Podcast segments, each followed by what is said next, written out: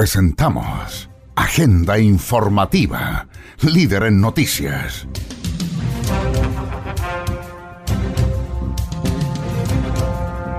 Aquí usted conocerá las principales informaciones ocurridas en las últimas horas en la región de Antofagasta.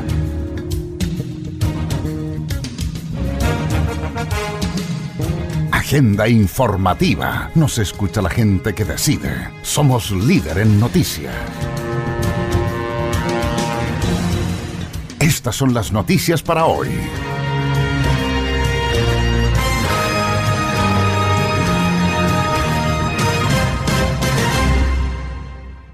¿Qué hacer para prevenir el coronavirus? Lavarse las manos frecuentemente por 30 segundos con agua y jabón o usar alcohol gel. Mantener distancia mínima de un metro con cualquier persona que tosa o estornude. Usar mascarilla en personas con síntomas o en personas que interactúen con casos confirmados o sospechosos. Evitar llevarse las manos a la cara, ojos, nariz, boca. Estornudar o toser en el antebrazo o en pañuelo desechable, eliminándolo posteriormente en basurero tapado y lavarse las manos. Limpiar superficies, en particular aquellas con alto uso, dado que se desconoce el tiempo de supervivencia del virus en ellas.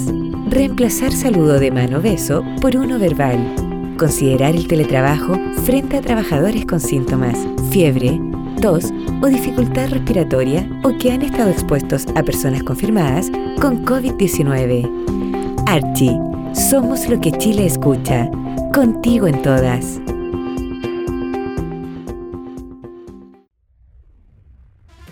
Hola, ¿cómo están? Bienvenidas, bienvenidos. Placer enorme de saludarles y de acompañarles en esta edición 310 de Agenda Informativa, emisión 471. Aquí le vamos a detallar y contar las principales informaciones que han ocurrido durante las últimas 72 horas y que ha preparado el Departamento de Prensa de Radio Litoral de Mejillones, 104.3 y su extensa red de radioemisoras. Agenda Informativa. Nos escucha la gente que decide. Soy José Barraza y los invito a conocer las noticias. ¿Qué sabemos del coronavirus? El coronavirus corresponde a una amplia familia de virus que pueden generar enfermedades respiratorias, desde un resfrío común a un síndrome respiratorio agudo severo, SARS. Dentro de esta familia de virus existe la cepa COVID-2019 que está provocando los cuadros actuales. ¿Cómo se contagia el coronavirus? El virus se transmite de persona a persona cuando tiene contacto cercano con un enfermo. Por ejemplo, al vivir bajo el mismo techo, compartir la misma sala en un hospital, viajar por varias horas en un mismo medio de transporte o cuidar a un enfermo sin la debida medida de protección. Archie, somos lo que Chile escucha. Contigo en todas. Noticias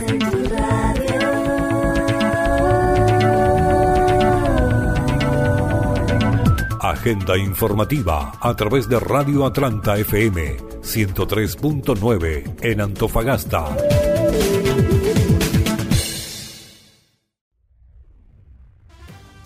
Autoridades del gobierno regional informan con respecto al coronavirus en la segunda región. Estas son las reacciones. Buenas tardes. Eh, quisiera iniciar esta sesión contándoles eh, los números de casos y el desglose de los casos para que así ustedes estén eh, muy claros de lo que existe. Tenemos un total de 54 casos, de los cuales en Calama tenemos 6 casos.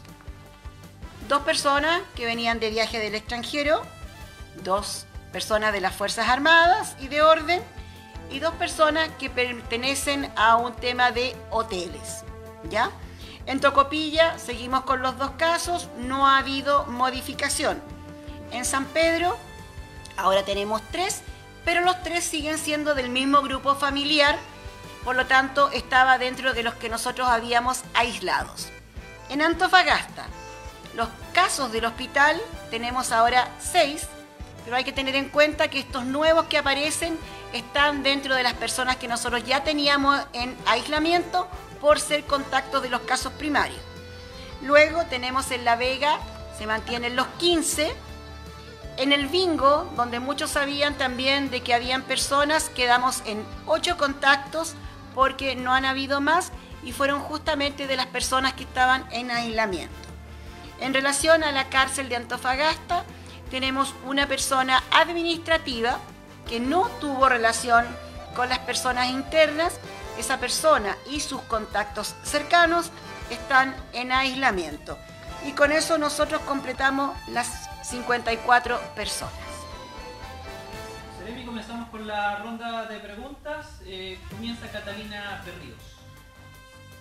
Hola, Seremi, ¿cómo Buenas está? tardes. Buenas tardes, Catalina Berríos de 24 Horas Red Antofagasta. Seremi, tengo varias preguntas, pero el colega nos aconseja vayamos de a uno.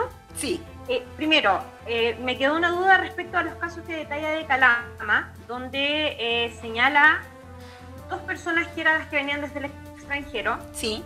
las otras dos personas que corresponden a los funcionarios de carabineros y menciona dos más, cuando en el listado se señalan son cinco contagios en Calama y que pertenecerían a hoteles, ¿se escucha bien? Sí, lo que pasa es que eso es lo que quiero aclararle. Nosotros hacemos el cierre a las 9 de la noche. Cuando el intendente da la información en la mañana, es con respecto al cierre del 9 de la noche. Durante el día se van incluyendo casos. Por eso no quiero que se confundan. Esto es lo que llevamos hasta esta hora. Yo incluí los últimos reportes. Entonces en Calama quedamos con seis. Dos que fueron los viajeros, dos carabineros y dos personas que pertenecen a un hotel. ¿Se puede detallar el hotel eh, Seremi? De esto entendemos que eh, hay que resguardar identidades, pero al menos en, en estos casos, cuando eh, se trata de personas que estuvieron en contacto con un número importante de ciudadanos o de turistas, eh, sería importante quizás señalar de qué hotel. No, eso, eso lamentablemente va en contra de los derechos del paciente y es una ley. Pero lo que sí les puedo asegurar es que nosotros los estamos fiscalizando y como es un, ca- son dos casos positivos, la fiscalización es diaria, porque como en Calama tengo todavía pocos casos, la fiscalización, yo les aseguro, es diaria. ¿Y las edades Seremi de estas dos personas de los hoteles? Es una persona eh, sobre los 40 y la otra es una persona joven. Ok. Ahora, eh, Seremi, eh, quisiera eh, entrar en materia de lo que está ocurriendo en las cárceles de la región, específicamente en eh, Calama, donde ayer se da a conocer que cerca de 38 internos permanecen en una especie de cuarentena por el- la sospecha de un caso de uno de los internos y también una situación que ocurre similar en Antofagasta, aquí donde está estaría involucrada una, una funcionaria. Saber si es que ya están los resultados de estos exámenes, eh, a ver si usted nos puede detallar Sí, ah. las situaciones que se están viviendo en las cárceles. Bueno, le cuento, la cárcel que Antofagasta, que yo nombré el caso, es una administrativa que no tuvo contacto al interior del recinto y que sus contactos estrechos ya están en control. En la cárcel de Calama no tengo ningún positivo, ¿ya?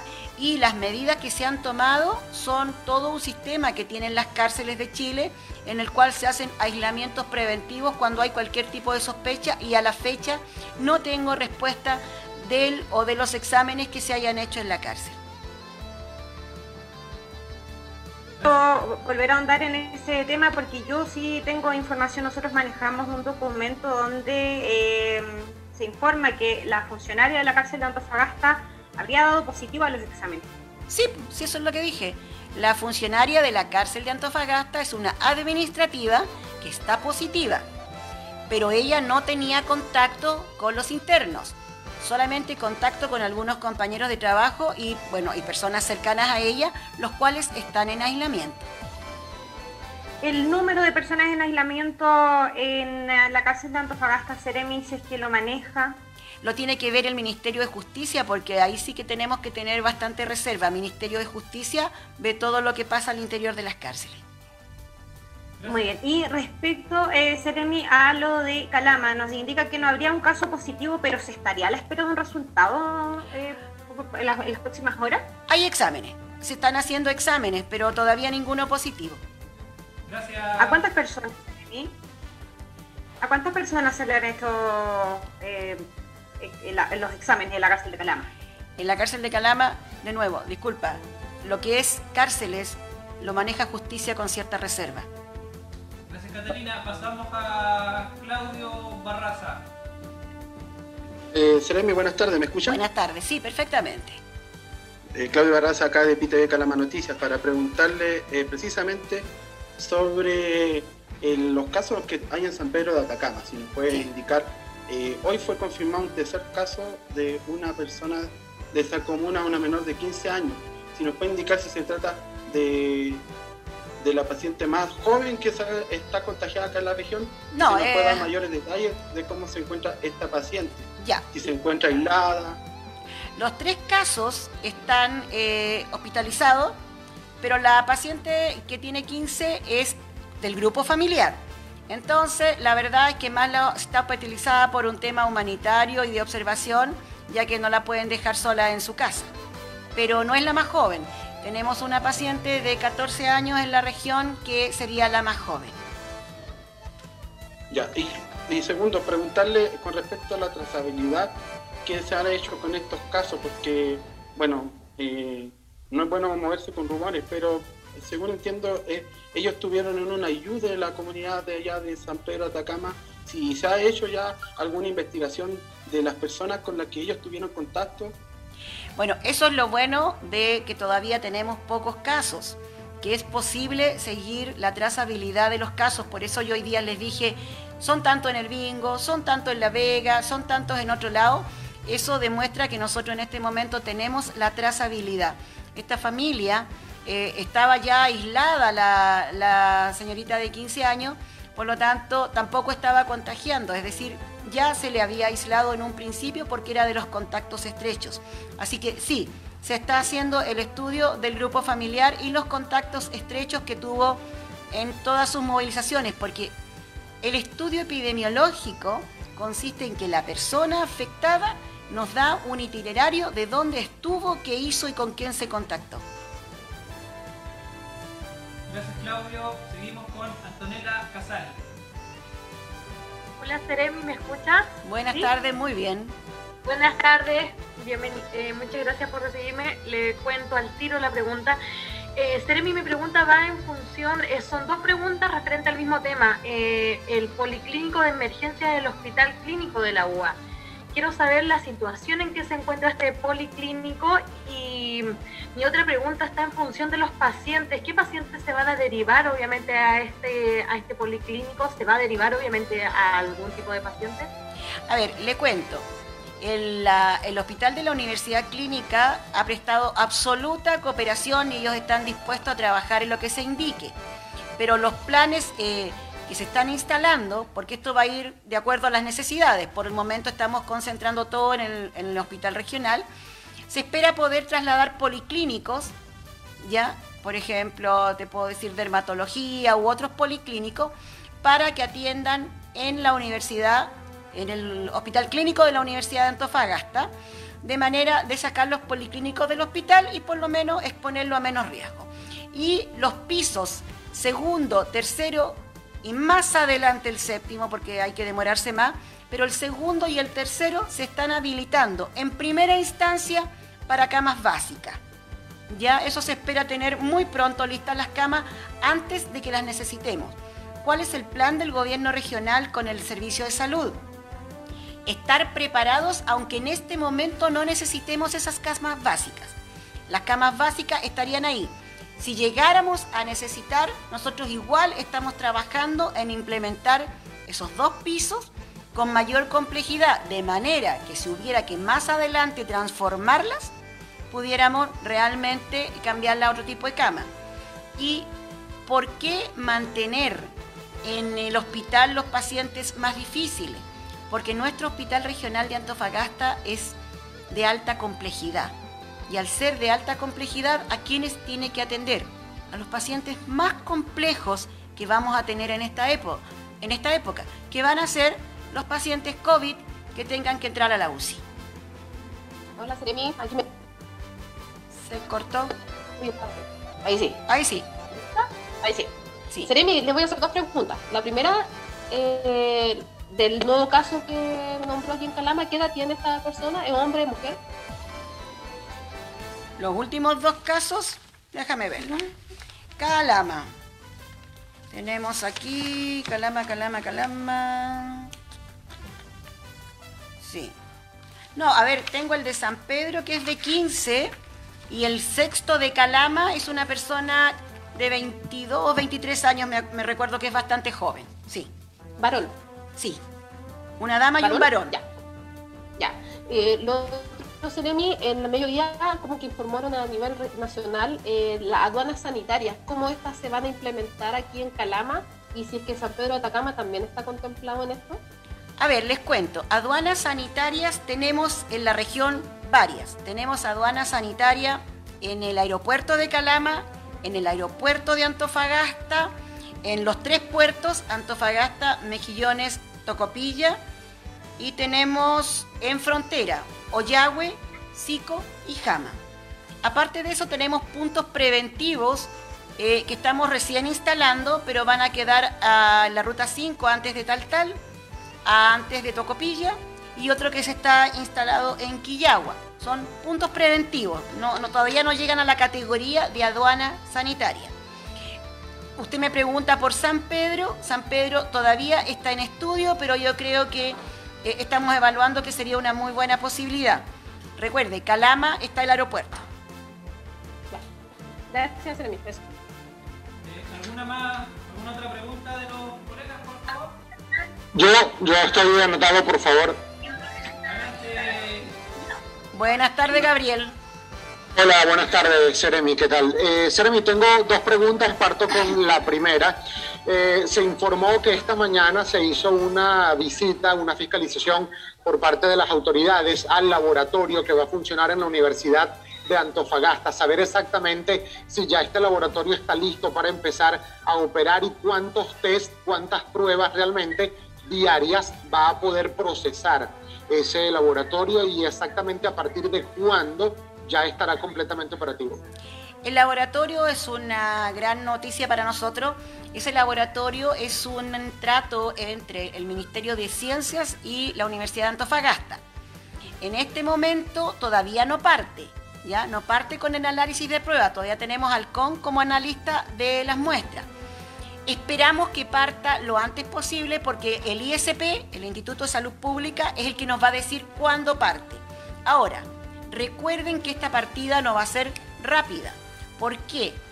Porque al igual que cualquier centro que quiera acreditarse, primero debe tener 10 negativos que se corroboren con ISP y luego el primer positivo debe también corroborarse con ISP.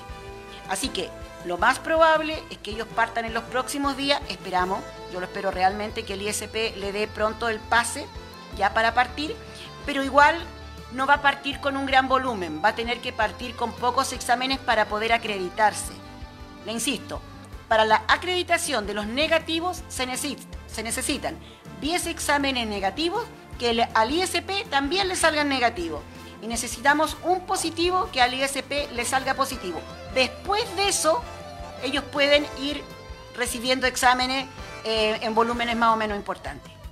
Recuerden que el Eh, CON, el CON está recibiendo aproximadamente 110 exámenes diarios de toda la macrozona.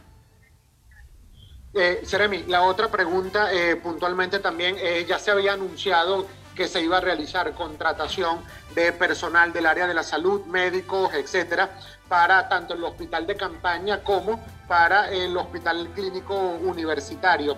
Ya saben exactamente cuántos médicos, cuánto de personal profesional de salud se van a contratar y a partir de cuándo ya van a estar ellos también ejerciendo las funciones para las cuales eh, van a ser contratados. A ver, hay dos grupos de contrataciones. La contratación es de la Seremi de Salud, que tiene que ver con las aduanas sanitarias. Nosotros al momento ya llevamos 70 personas contratadas. Primera cosa. Ahora, con respecto a hospital regional, a hospital de campaña y a hospital clínico de la universidad, todavía no entran en funciones, pero yo le puedo asegurar que ya se tienen en el servicio de salud sobre 100 personas preparadas, listas para contratar según necesidad. Esto no es contratar mientras no se necesiten, ¿ya? Se van contratando según la necesidad, pero no es contratar a cualquier persona. Entonces, ¿qué está haciendo el servicio de salud? Llamó aproximadamente a más de 100 personas y a esas personas les da capacitación y las prepara para llamarlas en el momento necesario. Insisto, en la Ceremi ya llevamos 70 personas contratadas y probablemente tengamos que contratar más a medida que las aduanas sanitarias se vayan aumentando. Seremi, disculpe, pero una precisión quizá, usted habla de 70 personas por parte de la Seremi de Salud y 70 por parte del Servicio de Salud. Eh, de estas 170 personas, ¿cuántos son médicos? ¿Cuántos son de otras, eh, otro tipo de profesionales del área de la salud? En la Seremi de Salud, eh, yo te voy a hablar de la Seremi de Salud, que es los, datos que tengo súper claros. Médicos, no. En la Seremi de Salud son enfermeras, matronas y técnicos paramédicos de nivel superior. Hola, Seremi. Eh, le voy a pedir eh, que me explique, me explique porque en realidad como que me perdí un poco. Hasta las 13.34 nos llegó el corte de la 21 hora que hablaba de 54 casos aquí en la región, ¿verdad? Usted recién acaba de informar de más casos. No, 54. Te los definí. Te los definí. O sea, se mantienen los 54, que usted habló algo de Calama y acá en el informe no aparece, no aparece de Calama, ahí me llama la atención, por eso que me confundí. Claro, lo que pasa es que los 54 casos, los últimos 8 los recibimos en la madrugada. Entonces, el estudio epidemiológico recién lo tuvimos hoy día en la tarde, de saber de dónde venían, dónde se habían contagiado, y por eso eh, les di súper separadito para que tuvieran bien claro y no hubiera enreo. Son 54 casos, 6 Calama, 2 Tocopilla, 3 San Pedro y 44 Antofagasta. Estamos presentando Agenda Informativa, el más completo resumen noticioso del día.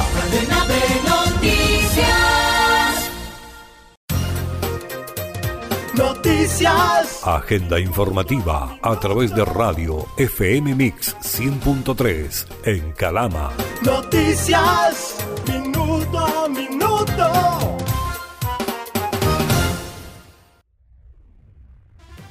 Municipio realiza exitosa jornada de sanitización masiva en Calama. Con un cañón nebulizador de alto alcance que utiliza tecnología de última generación a través de nanopartículas es que se inició el proceso también de sanitización de todos los espacios públicos, villas y poblaciones de la comuna.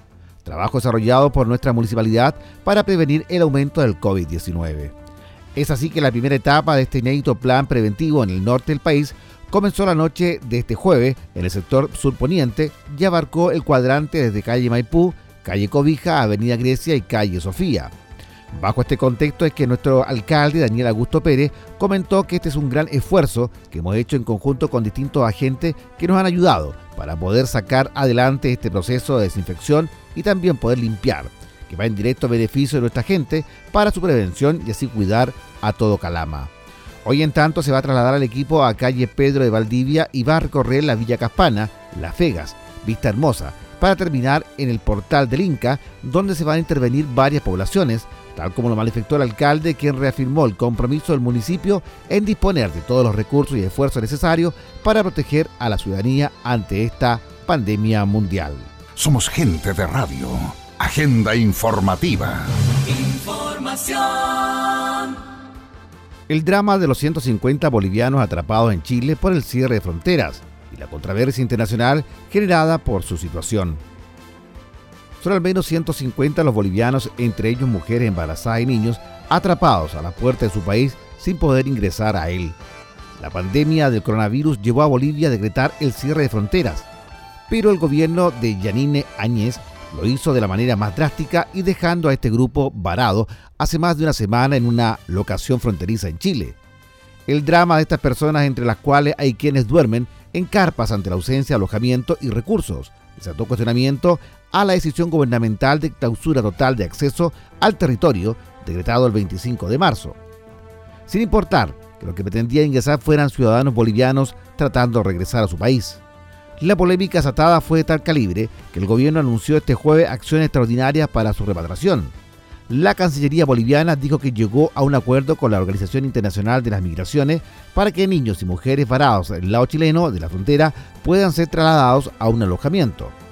Además de la construcción de un albergue temporal en territorio de Bolivia para que el grupo pueda ser repatriado y pase allí un periodo de cuarentena. Por ello, El periplo de los 150 está lejos de terminar, dado que deberán permanecer al menos 5 a 6 días más en carpas en Chile y luego deberán pasar semanas en aislamiento obligatorio. Todo cuando este jueves las autoridades del país habían reportado 123 casos y 8 muertes por el nuevo coronavirus. ¿Cómo se previene el coronavirus? Por ser una enfermedad de tipo respiratoria, se transmite a través de gotitas provenientes de la tos y los estornudos. Es importante cubrirse con pañuelo desechable, nunca con la mano, la nariz y la boca al estornudar o toser. De la misma manera, el lavado de manos frecuente es muy importante para evitar el contagio, sobre todo después de haber estado en contacto con una persona enferma. Archie, somos lo que Chile escucha, contigo en todas.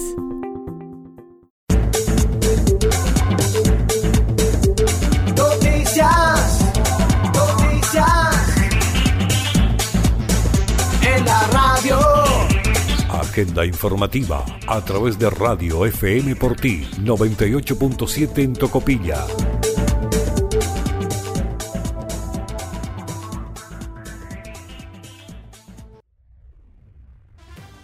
Alcaldes no van a participar en reuniones por COVID-19 si no hay soluciones sanitarias. Manifestaron falta de comunicación y plantearon cuatro puntos críticos que necesitan soluciones urgentes. Los alcaldes de la región de Antofagasta manifestaron su molestia ante la falta de información oportuna y precisa respecto al manejo de la emergencia en las respectivas comunas. Postura que fue manifestada en una nueva reunión entre las autoridades comunales, el jefe de la Defensa Nacional de la región, José Aguirre, y el intendente regional de Galblanco. A través de un segundo oficio entregado este viernes, los alcaldes de las comunas de Antofagasta, Mejillones, Sierra Gorda, Calama, San Pedro de Aracama, Tocopilla, Oyagua y Taltal rechazaron la forma en que se ha llevado a cabo la emergencia en la zona, especialmente la eficiente comunicación con los jefes comunales y presentaron además cuatro puntos que de acuerdo a lo planteado en el documento manifiestan nuestra preocupación frente a temas urgentes e importantes de resolver en la presente crisis sanitaria del COVID-19 y que de no tener respuesta analizarán su participación en futuras reuniones convocadas, aseguraron. Al respecto, la alcaldesa de Antofagasta, Karen Rojo, expresó que la reunión de hoy fue una reunión con sabor amargo. Los alcaldes de la región de Antofagasta queremos que se nos resuelva lo que hemos pedido durante estos días, donde nos hemos reunido constantemente con el gobierno. Nosotros no queremos que el gobierno se transforme en buzón informativo, sino que queremos que resuelva las problemáticas que nosotros tenemos en nuestras respectivas comunas. La jefa comunal agregó que si no hay entendimiento para poder aplicar una cuarentena regional, poder tener por lo menos otra medida preventiva para un cordón sanitario. Es momento de que se pueda mejorar la respuesta por parte del gobierno regional. De lo contrario, nosotros decidimos no asistir más a estas reuniones que finalmente no repercuten positivamente en las decisiones que tenemos los alcaldes. José Guerrero, alcalde de la comuna de Sierra Gorda, manifestó que lamentablemente decir públicamente que estamos realizando muchas reuniones, pero son poco productivas. Hoy todos los alcaldes le entregamos una carta al general y al intendente en donde estamos exigiendo que la brevedad se pueda instalar un cordón sanitario en todas las comunas de la región.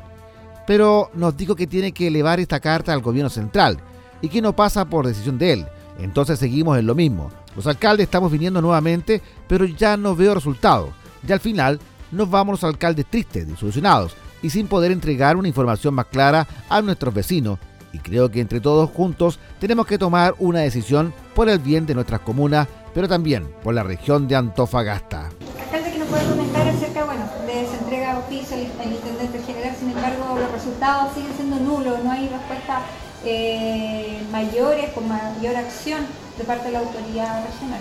Claro que sí, pues uno tiene que ser verdaderamente transparente, honesto, y yo creo que así como nosotros tenemos problemática, nuestro general también la tiene. El Estado de Chile hoy día, y lo dije el 2015, mientras no dejemos fondos verdaderamente para emergencia, vamos a estar siempre con los mismos problemas, que dependemos que otro autorice o que otro no autorice, y es un tiempo que se va al final demorando y al final lo único que trae cierto consigo es más problemas. Yo creo que hoy día, lo hemos dicho en reiteradas ocasiones, la primera puerta que se golpea de las municipalidades, hoy día lo estamos viendo, todo el mundo que está quedando cesante está llegando a la municipalidad a pedir canastas familiares, nosotros hacemos un proyecto, ¿cierto?, de canastas familiares para el año y ya vamos como en el mes de septiembre, octubre ya, de que hemos estado entregando, que va a pasar un par de meses más, no vamos a tener dónde realmente acudir y por eso le estamos pidiendo al gobierno regional, ¿cierto?, que intervenga por una cosa muy simple, hoy día todos decimos que la glosa no está, que la glosa no está, pero también pues, estamos hablando tanto de la innovación y por qué no podemos innovar una glosa y ponerla allá, que no solamente es la segunda región la que tiene la ciudad, tiene el país entero. Y bueno, y vendrán ciertos los tiempos mejores donde podemos recuperar estos dineros que lo vamos a entregar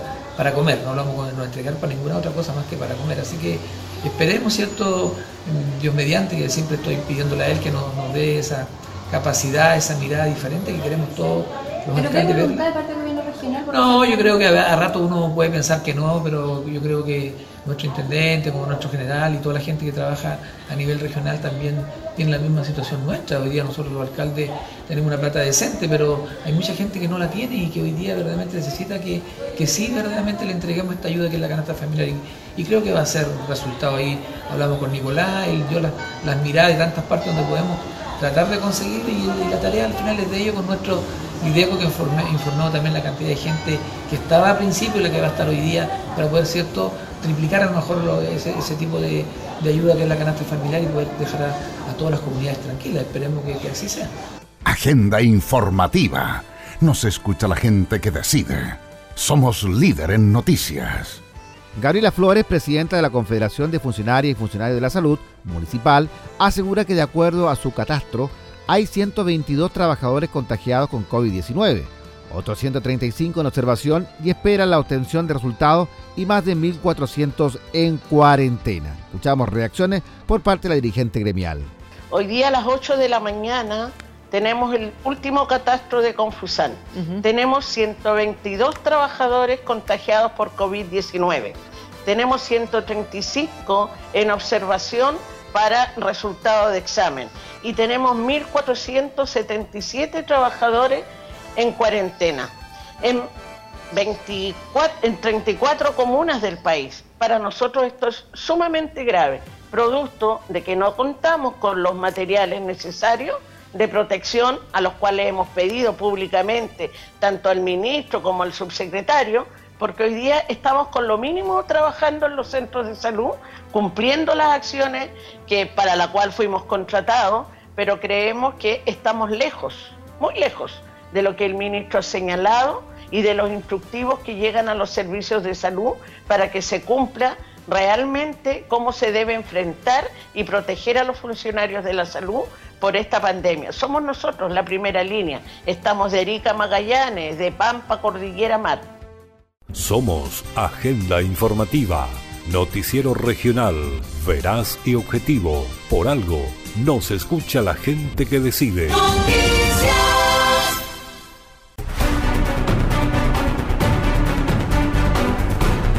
Agenda informativa a través de Radio Nueva Coya, FM 92.5 en María Elena.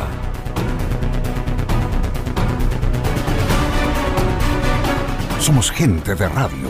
Agenda informativa.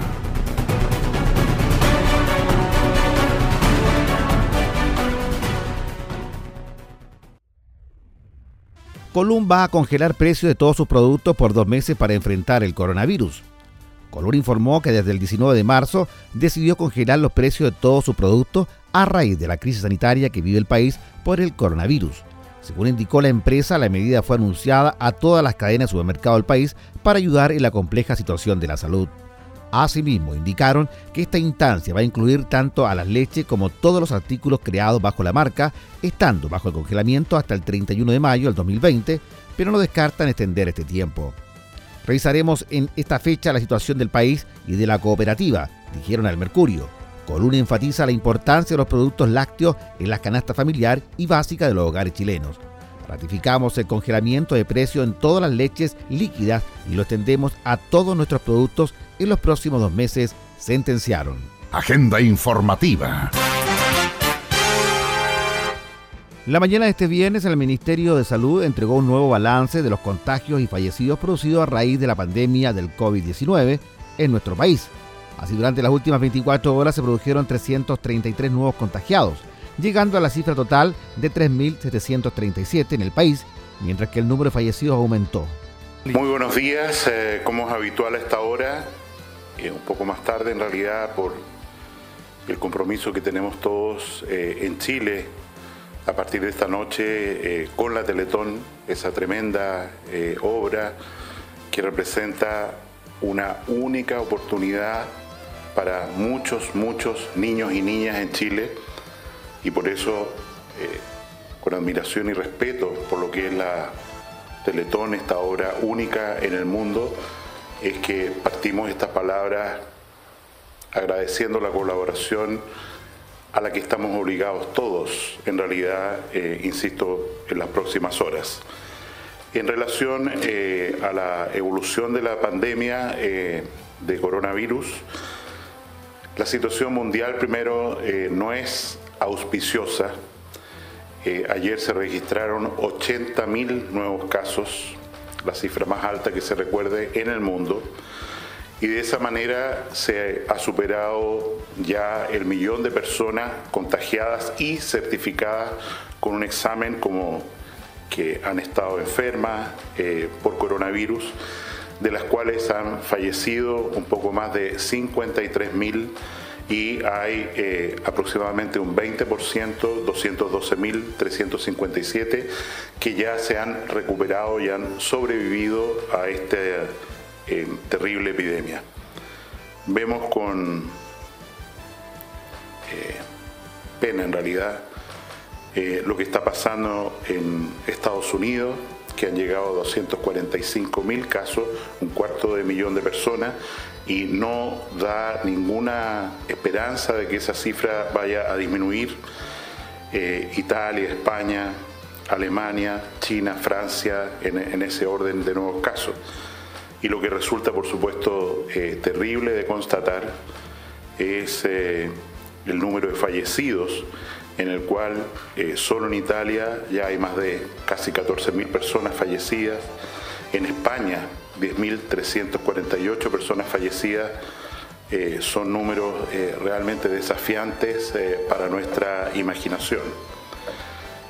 como hemos señalado en otras oportunidades, tener una cifra comparable en los países latinoamericanos de lo que está ocurriendo con esta enfermedad es muy difícil porque las estrategias de testeo, de exámenes, de para detectar el virus son muy distintas eh, entre los diferentes países, lo que está reflejado en las tasas de letalidad. Cuánta gente fallece entre los que tienen exámenes positivos, siendo nuestro país, eh, dado el alto volumen de exámenes que realiza, la tasa más baja de eh, América Latina. Brasil ya suma 327 fallecidos, Ecuador al menos 120 reportados, eh, República Dominicana 60 y nosotros seguimos ocupando eh, el noveno lugar, eh, el último lugar entre los países que reportan confiablemente estas estadísticas. al día de ayer tuvimos un poco menos casos nuevos que el día anterior, exactamente 333 casos nuevos a pesar de que se hicieron más exámenes de laboratorio en esas mismas 24 horas. Y con eso eh, hemos llegado a la cifra de 3.737 pacientes enfermos y diagnosticados con el virus, eh, de los cuales tenemos que contar ya afortunadamente 427 personas que se han recuperado, no han fallecido producto de esta infección, eh, lo que hace que el número total de infectados hoy día sea alrededor de 2.910, al restar, ¿no es cierto?, desde los casos comprobados el número de personas que han sido removidas, retiradas como casos eh, enfermos de coronavirus, excluyendo, insisto, a los fallecidos que eh, en el día de hoy tengo que reportar un, número, una cifra eh, de cuatro personas más que se agregan a nuestros números, llegando de esta manera a 22 eh, personas fallecidas. Las cuatro personas fallecidas en las últimas 24 horas, quiero recordar que este corte es a las 21 horas de anoche, las últimas cuatro personas Tres de ellas eh, tenían enfermedades muy, muy avanzadas, crónicas, y no fueron tratadas en eh, unidades de tratamiento intensivo ni conectadas a un respirador mecánico en acuerdo con eh, sus familias o sus cuidadores y sus equipos tratantes. Y una persona eh, que falleció estaba en realidad muy complicada, cursando con un shock por una septicemia originada en una infección de la vía biliar, de la vesícula, una persona de 70 años. Y dentro de los exámenes que se le realizaron, se hizo un examen de coronavirus que resultó positivo, lo que tiene importancia para seguir a sus familiares, sus contactos, pero tenemos que decir que en realidad esta persona falleció con coronavirus y no por coronavirus.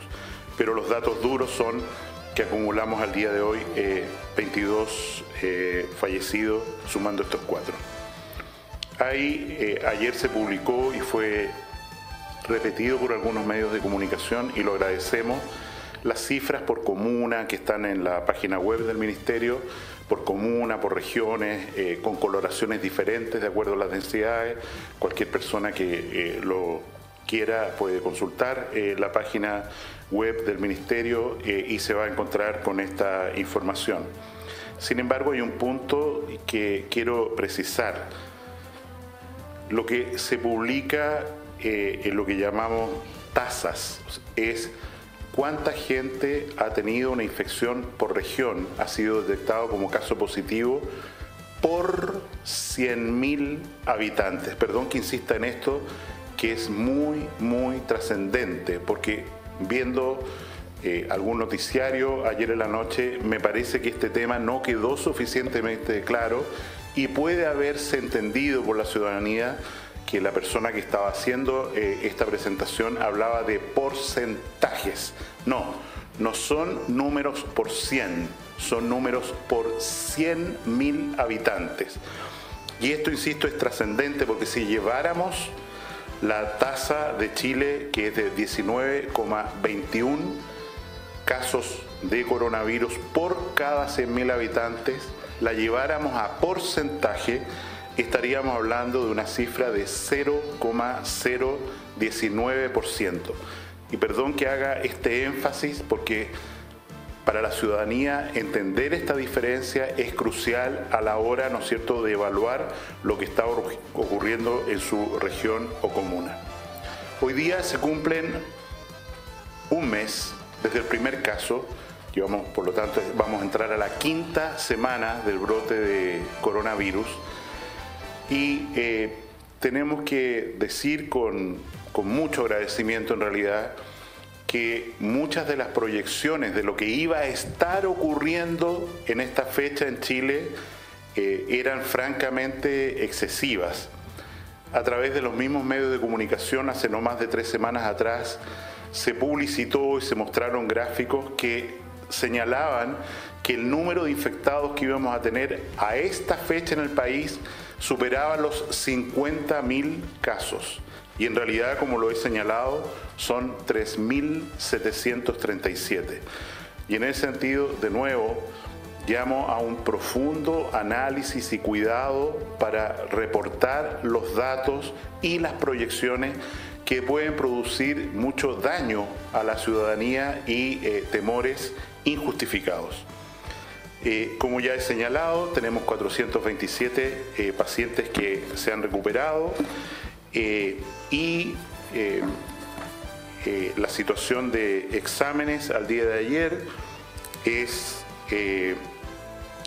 que se realizaron 3.405 exámenes y la tasa de positividad, o sea, de cada 100 exámenes, ¿cuántos salen positivos para coronavirus? Estamos hablando de examen PCR se mantiene bajo 8, específicamente 7,1%. Eh, en relación a pacientes internados en unidades de tratamiento intensivo, ayer decíamos que eran 200, hoy día señalamos que son 237 personas Hay varios ya que han salido de ventilación mecánica, afortunadamente, y de estas 237 personas, 190 están conectadas, se mantiene ese porcentaje de 80%, están conectadas en este momento a un ventilador mecánico y 29 pacientes de estos 237 están en una condición crítica de salud en el sentido de que eh, hay temor respecto a su pronóstico de vida en los próximos 48 eh, horas. En el actual escenario del coronavirus, si vengo llegando a Chile, ¿qué debo hacer en el aeropuerto?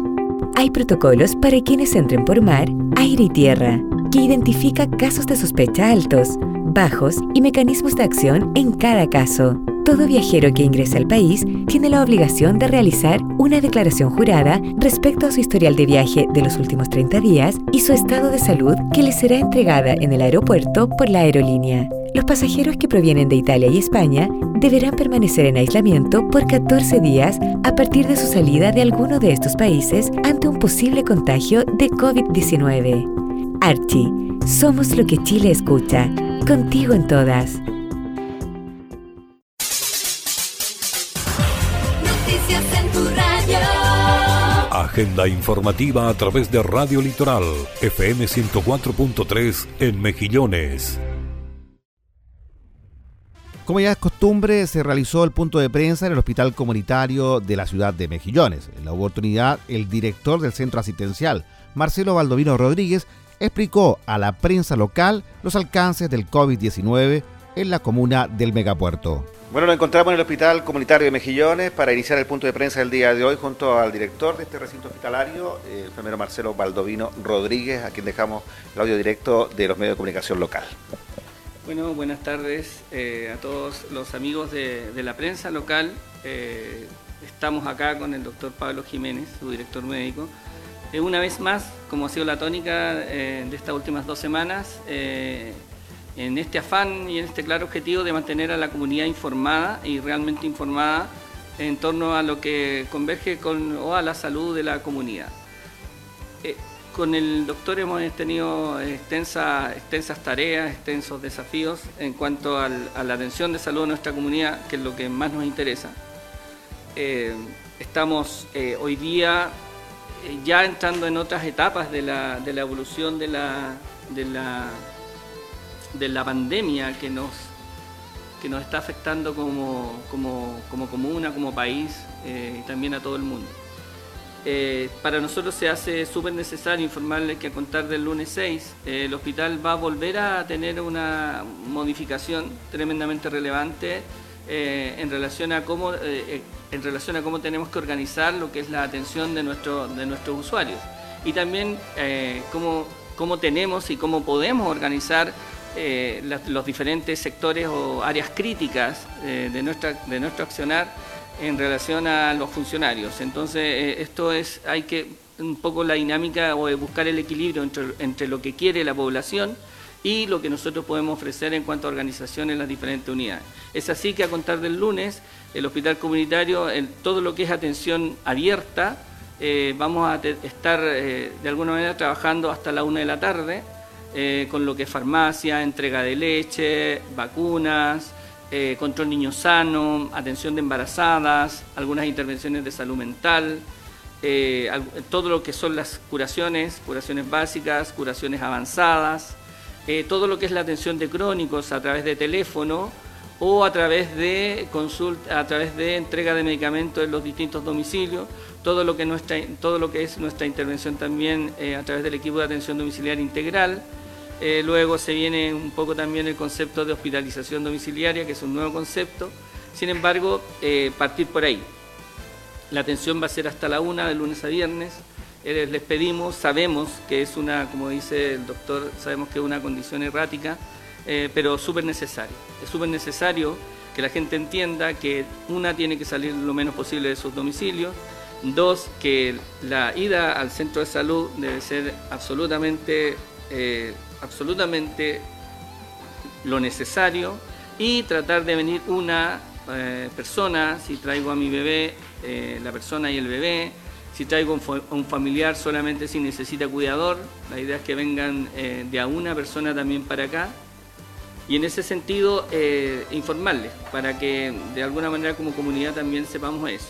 Lo segundo, lo que es la atención de urgencia, atención de hospitalización eh, y hemodiálisis, evidentemente no sufren ningún, ninguna, ninguna modificación. Y em, en el servicio de urgencia sí vamos a hacer otras, eh, otras intervenciones más que dice relación con, eh, vamos a tener enfermeras, enfermeros, con paramédicos las 24 horas del día. Nosotros estamos trabajando con enfermeros solamente en horario hábil y en alguna situación específica. Hoy día van a haber turnos eh, con enfermera, enfermero y paramédico. Entonces eso también es un cambio que, obedece a la contingencia. Y eh, agregar también que en el servicio de urgencia hoy día vamos a tener dos tipos de flujos de pacientes.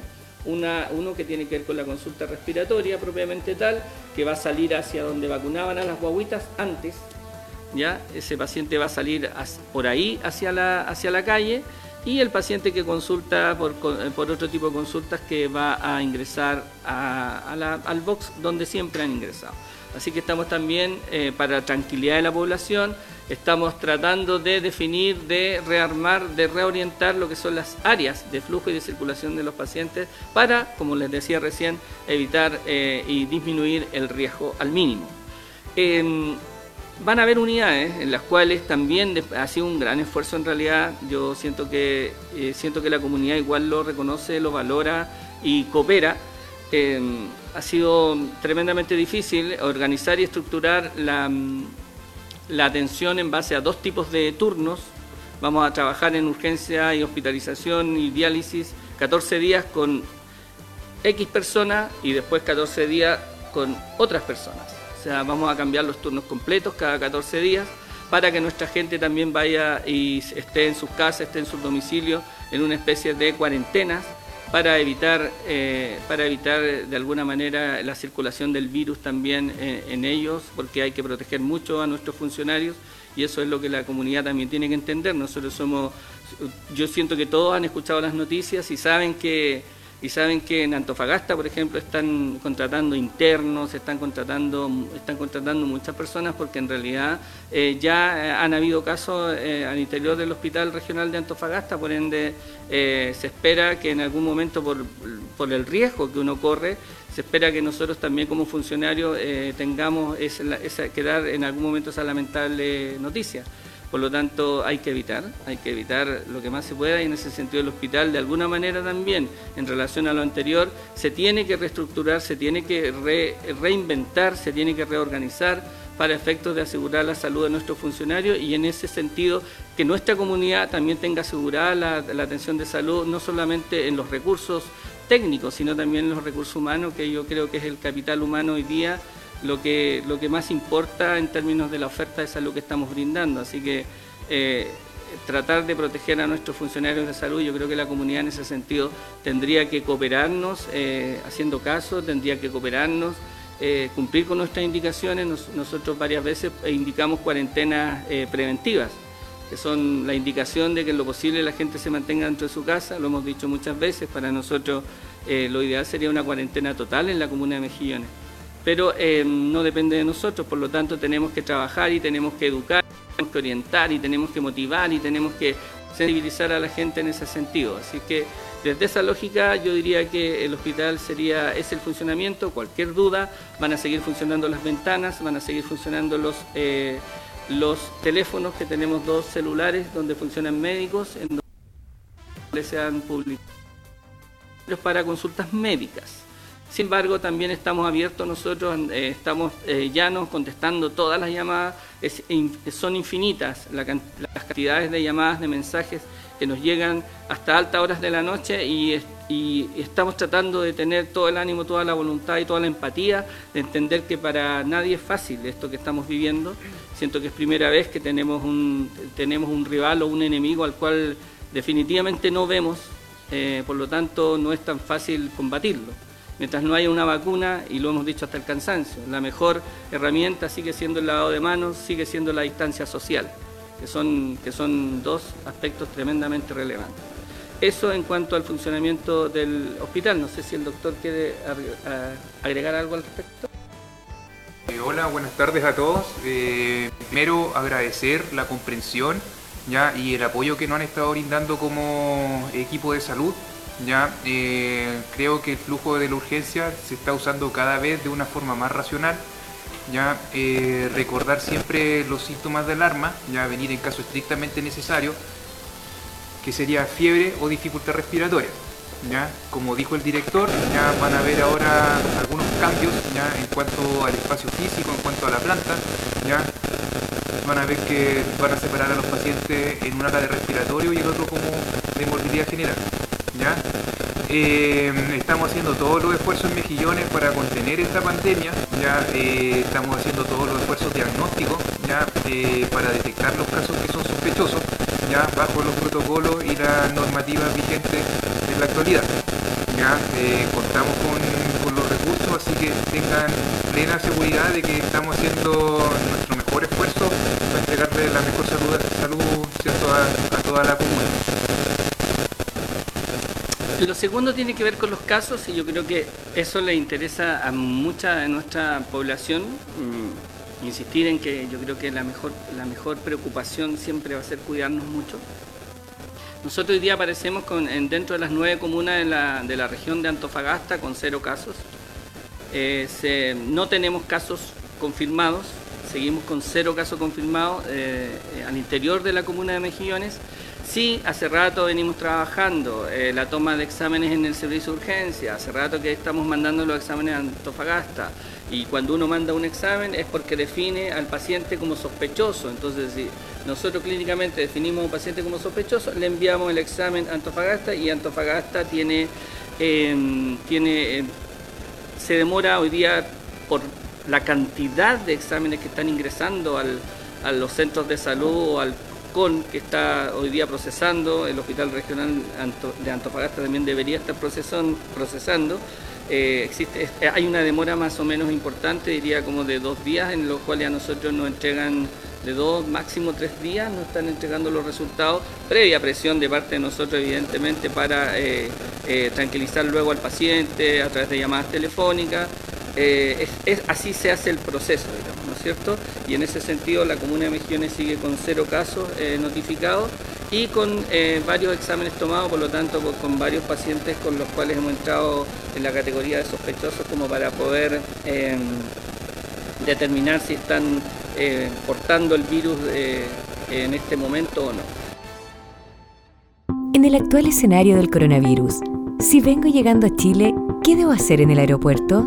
Hay protocolos para quienes entren por mar, aire y tierra, que identifica casos de sospecha altos, bajos y mecanismos de acción en cada caso. Todo viajero que ingrese al país tiene la obligación de realizar una declaración jurada respecto a su historial de viaje de los últimos 30 días y su estado de salud que le será entregada en el aeropuerto por la aerolínea. Los pasajeros que provienen de Italia y España deberán permanecer en aislamiento por 14 días a partir de su salida de alguno de estos países ante un posible contagio de COVID-19. Archie, somos lo que Chile escucha. Contigo en todas.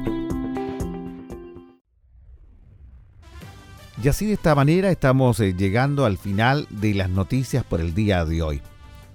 Queremos solicitarle, pedirle nuevamente que se siga cuidando, que se siga eh, usted eh, llevando con las medidas que ha planteado el gobierno en materia del COVID-19. En todas y cada una de las comunas en donde se emite agenda informativa a través de las diferentes radioemisoras asociadas, queremos enviar este mensaje. Por favor, de verdad, cuídese. El lavado de manos es una de las cosas importantísimas que no se tiene que dejar de hacer. Muy preocupados todos del unos de los otros. Agenda informativa. Nos escucha la gente que decide.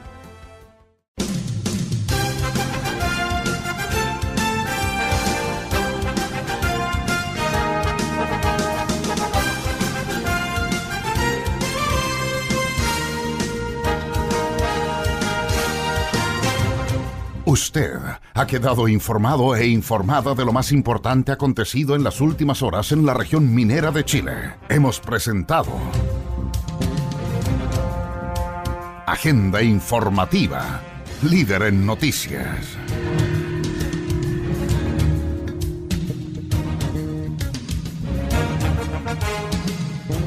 El más completo resumen noticioso del día. Recuerde, en cualquier momento le entregamos las noticias de último minuto con una de nuestras unidades móviles o alguno de nuestros corresponsales en la región. Fue Agenda Informativa. Nos escucha la gente que decide.